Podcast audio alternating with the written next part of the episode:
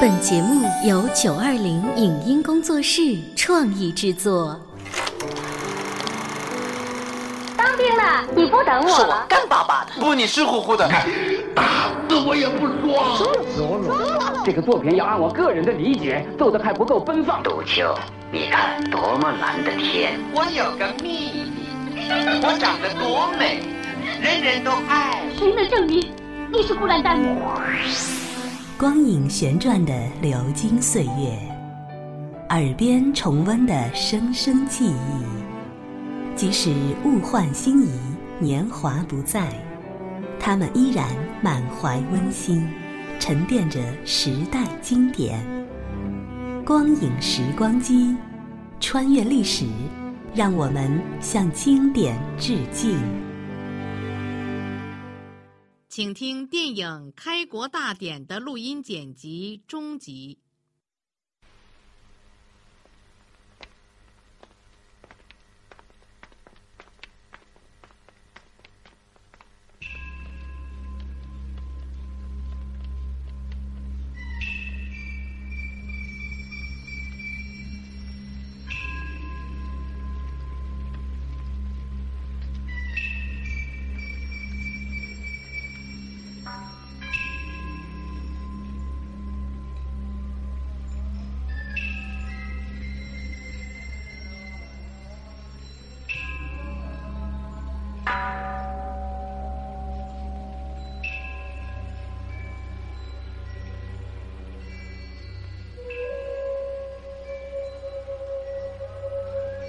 施主阿弥陀佛。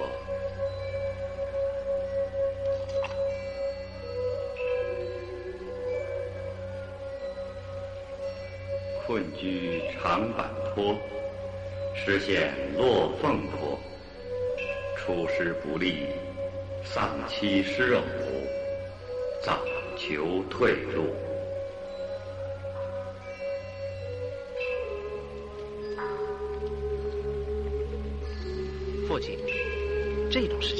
信则灵，不信则无。不要乱讲，这里的签还是灵验的。是。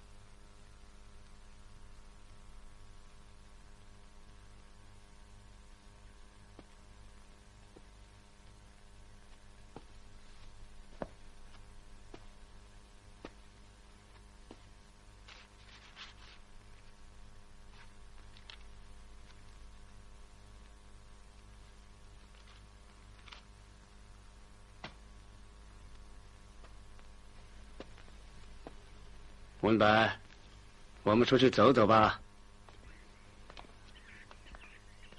你是了解我的，我是愿意和平的。那对中共的和谈草案，我没有什么意见。总裁的这个态度，对和谈是很重要的，就是对消除党内对和谈的不同意见，也是十分重要的。哦。总裁，你这些见解可否在报单发表啊？你斟酌吧。你准备什么时候回南京啊？呃，如果总裁没有什么事，我准备后天返回南京。文白，此次北平之行，你是肩负苦差，一切要当心呐。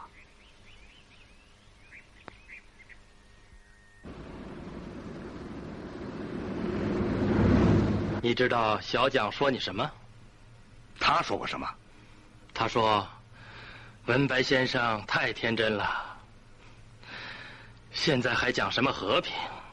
他将来不会有什么好的结果。我看他会死无葬身之地。是蒋经国在西口讲的。再见，非常谢谢，好，极了，对不起，再见，好好好，都好，好好，谢谢。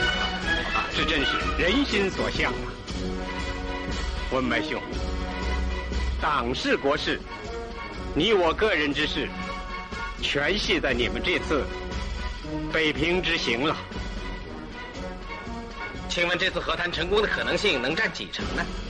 张将军，张将军，张将军，请问中共会答应政府的条件吗？对政府的和谈条件，蒋总裁的态度如何？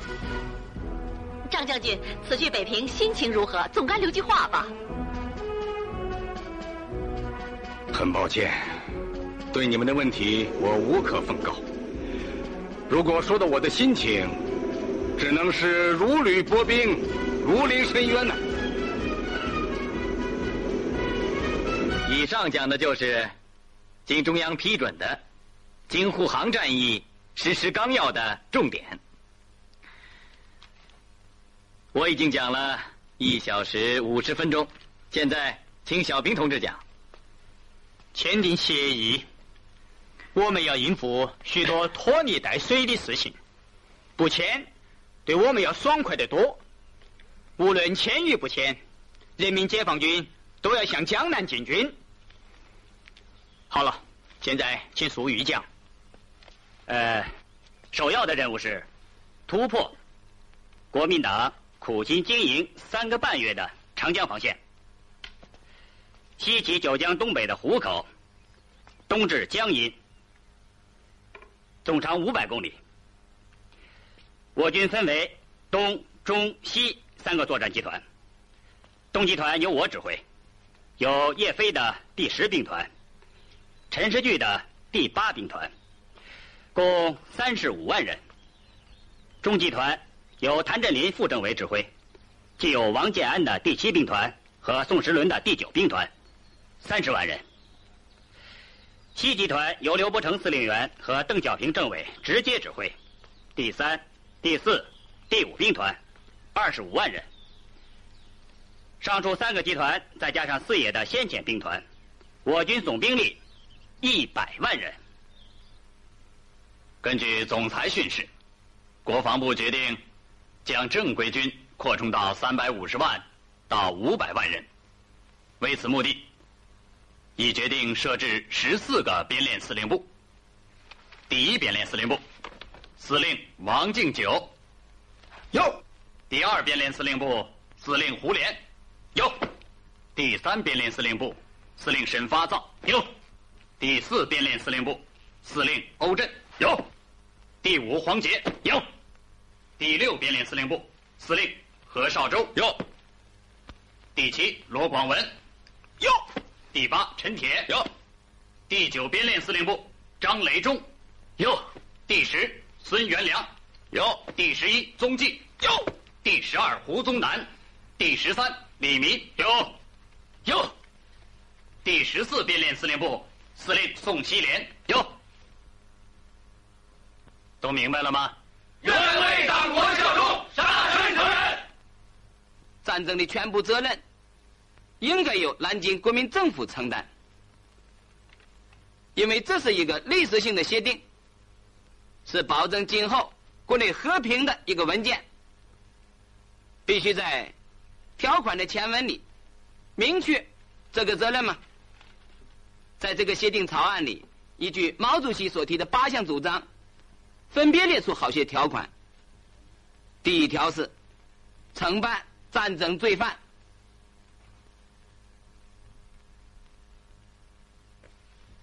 呃，关于第一条战争责任问题，在以前多次交换意见中，我已经一再的表示，希望不要把这一条列为正式条文。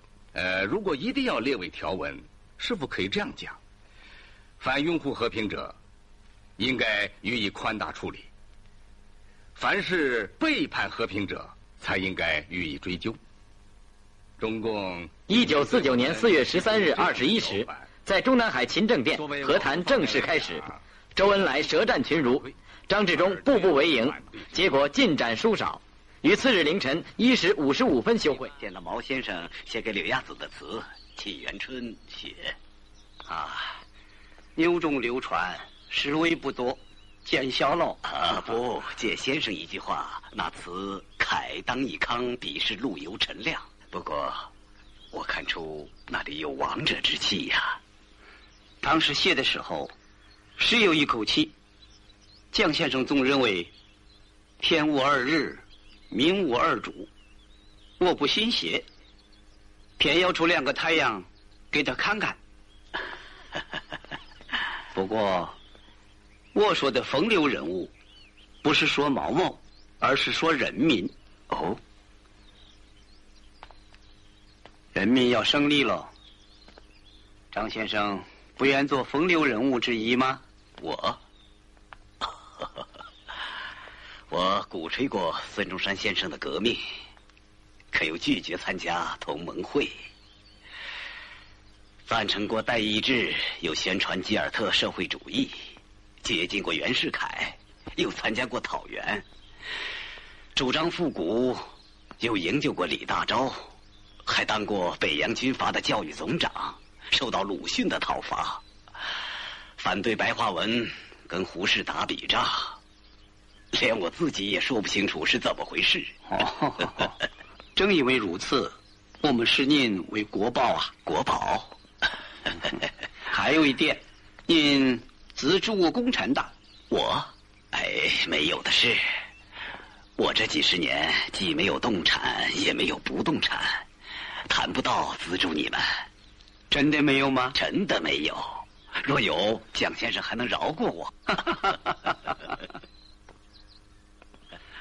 一九二零年，我找过你。嗯，这倒有印象。嗯，我说。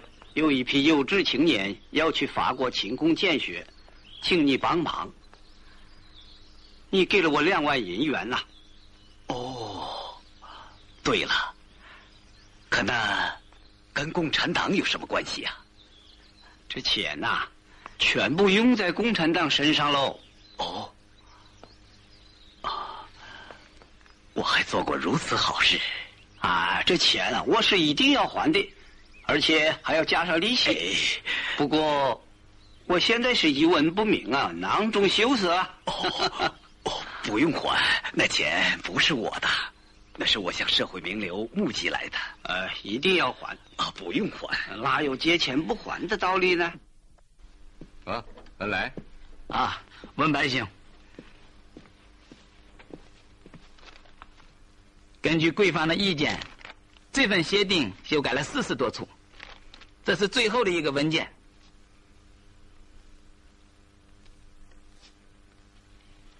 你说的所谓最后的文件，是否可以解释为最后通牒啊？我们拖不起呀，这是最后的态度。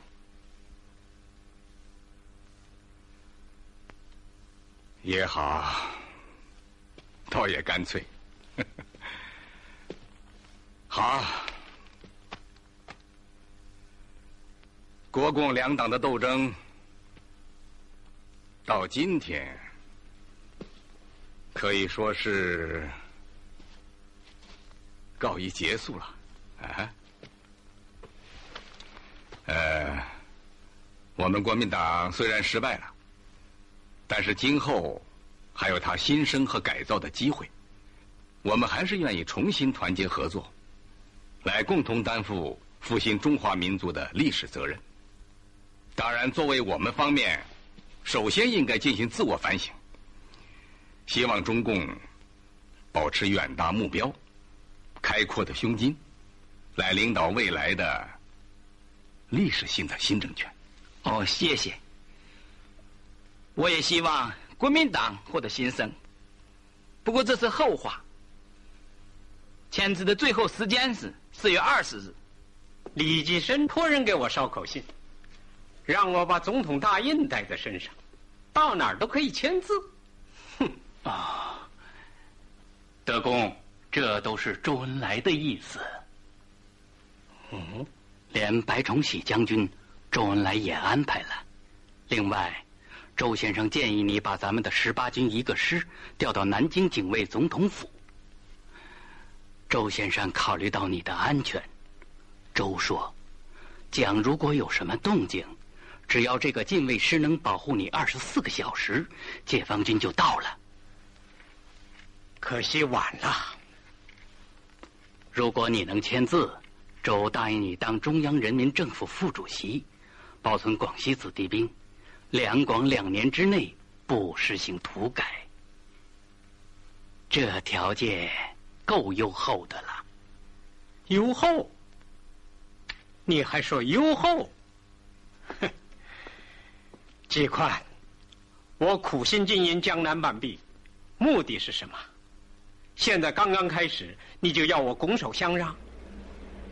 呃，这个，哦，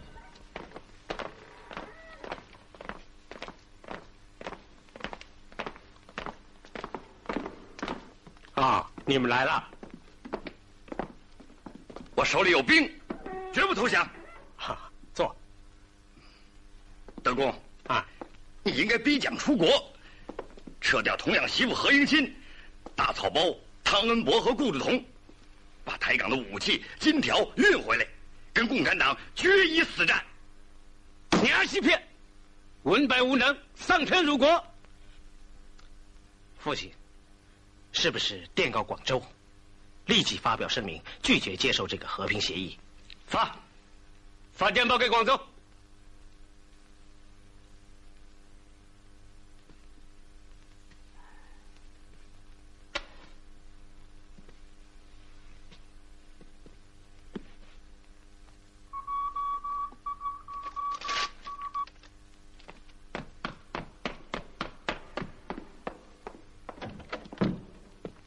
南京来电。怎么样？南京政府拒绝签字。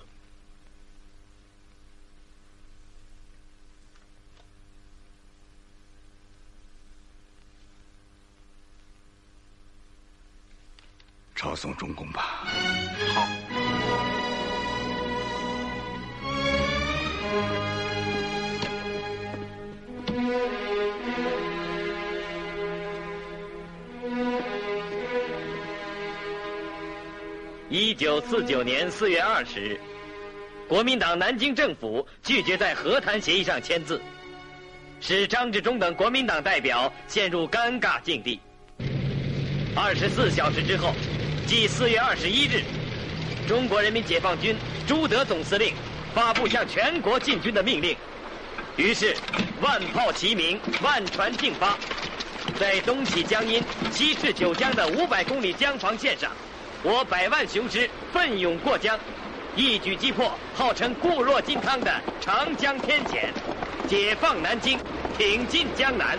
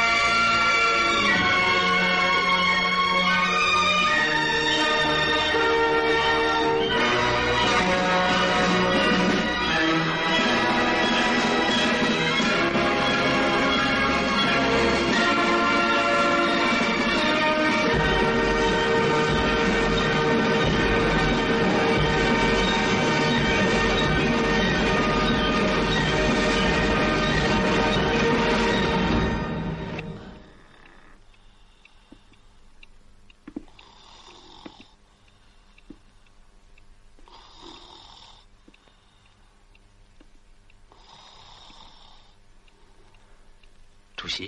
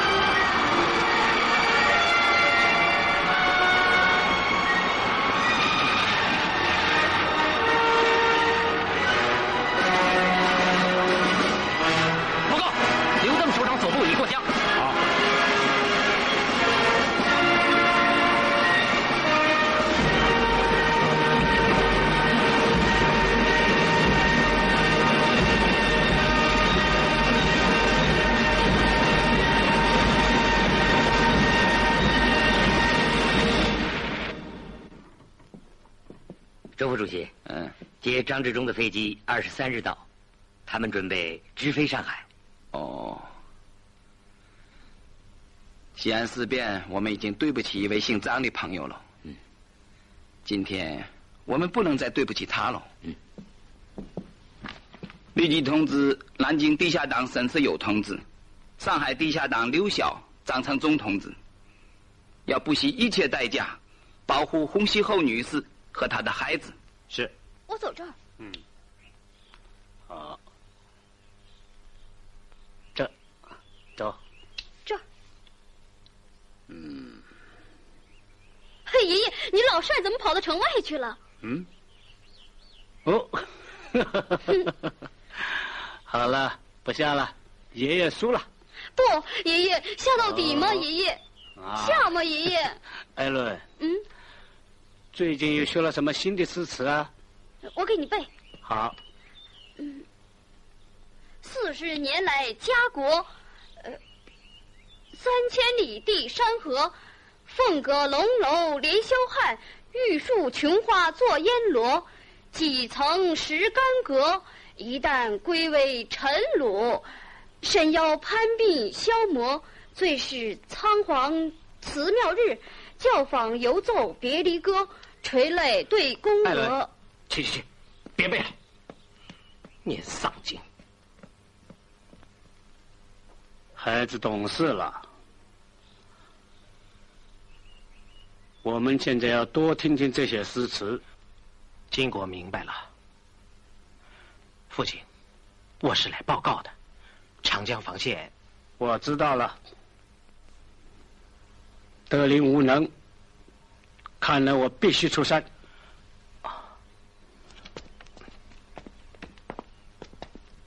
父亲，江防司令李湘南在防线突破时自杀殉国了。